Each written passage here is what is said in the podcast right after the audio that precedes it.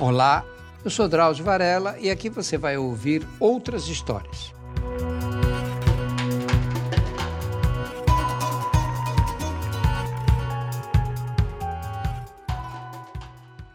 Trinta anos atrás, eu organizei aqui em São Paulo um curso sobre biotecnologia em câncer e em AIDS. A AIDS corria solto naquela época, né? não havia esses tratamentos modernos. E para poder atrair pesquisadores de nível internacional, tinha que oferecer alguma coisa que o Brasil, naquela época, era completamente fora do roteiro científico que ia da América do Norte para a Europa.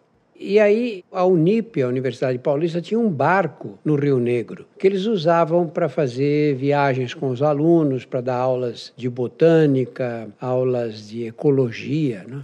Eu disse, quem sabe se eu convidar as pessoas para depois desse curso irem fazer uma viagem para a Amazônia, quem sabe eu consigo trazer gente de primeiro nível. E realmente foi uma coisa muito fácil. Eu tinha um colega na Cleveland Clinic, nos Estados Unidos, que era o Ron Bukowski, que disse: Olha, se convidar para ir para a Amazônia, você leva até o presidente Bush para lá, que era o presidente americano na época.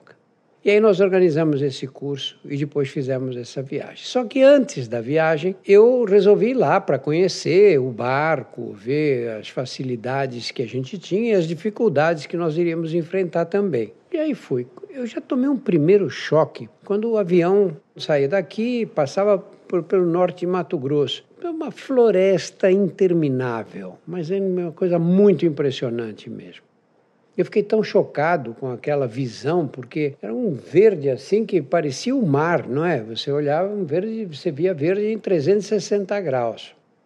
Aí nós descemos no Rio Negro ali. Quando eu cheguei na beira do Rio Negro, eu falei, meu Deus do céu, eu já conheço tantos países, não é? Como é que eu não conhecia essa maravilha que é esse rio?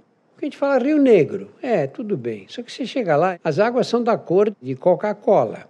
Você, quando fala num rio de águas escuras, você pensa no Japão, um rio com aquela pontezinha arqueada. Ah, tudo bem, né? Um riozinho correndo embaixo de águas escuras. Só que o Rio Negro é uma região inundada. Ele não é um rio, não tem uma calha assim típica, não é?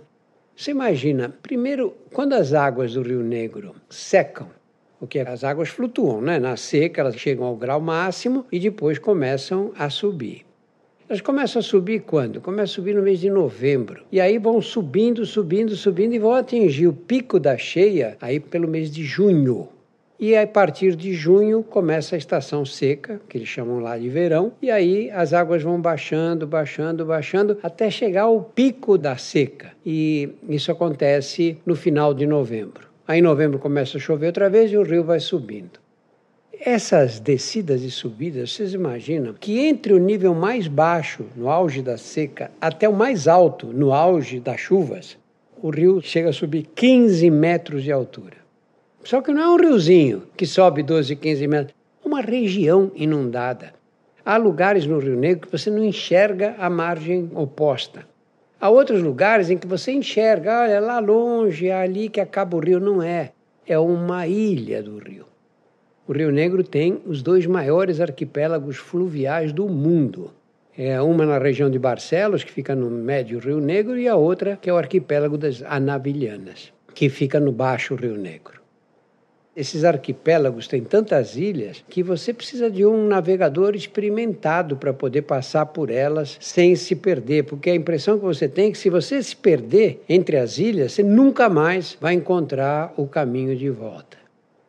Eu fiquei tão chocado nessa primeira viagem que eu fiz, que eu disse: como é que eu já viajei tanto, já viajei em vários lugares do mundo, a trabalho, enfim. Como é que eu não conhecia essa maravilha que fica no meu país?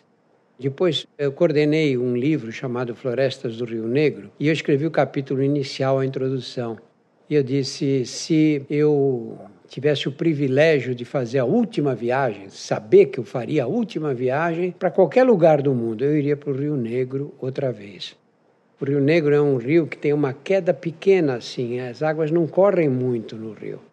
Corre quando o vento bate, etc., mas elas mesmo são águas calmas e por serem escuras, tudo o que você vê para cima do rio se reflete nas águas dele. Então você vê o céu, vê a floresta, você tira uma foto das margens do rio e depois você não sabe quando essa foto está de cabeça para baixo ou não, porque as águas são paradas e elas fazem um espelho e aparece tudo que você vê para cima, você vê na água também. É um rio que tem uma característica especial. Ele é um chá, na verdade, por isso que as águas são escuras. As folhas que caem das árvores são levadas para dentro do leito do rio. E aí elas formam esse chá. E esse chá é o que dá a cor da água do rio e ele é responsável por várias das características. Por exemplo, no meio do Rio Negro não há mosquitos, porque as águas são ácidas, os mosquitos não conseguem procriar.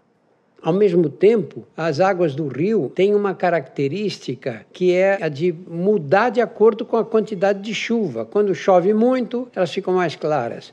Na seca, elas ficam mais escuras, mais de cor âmbar. Aqueles que tiverem oportunidade de conhecer a região do Rio Negro devem ir para lá. É uma das grandes maravilhas da Terra. Semanalmente estarei aqui para contar outras histórias.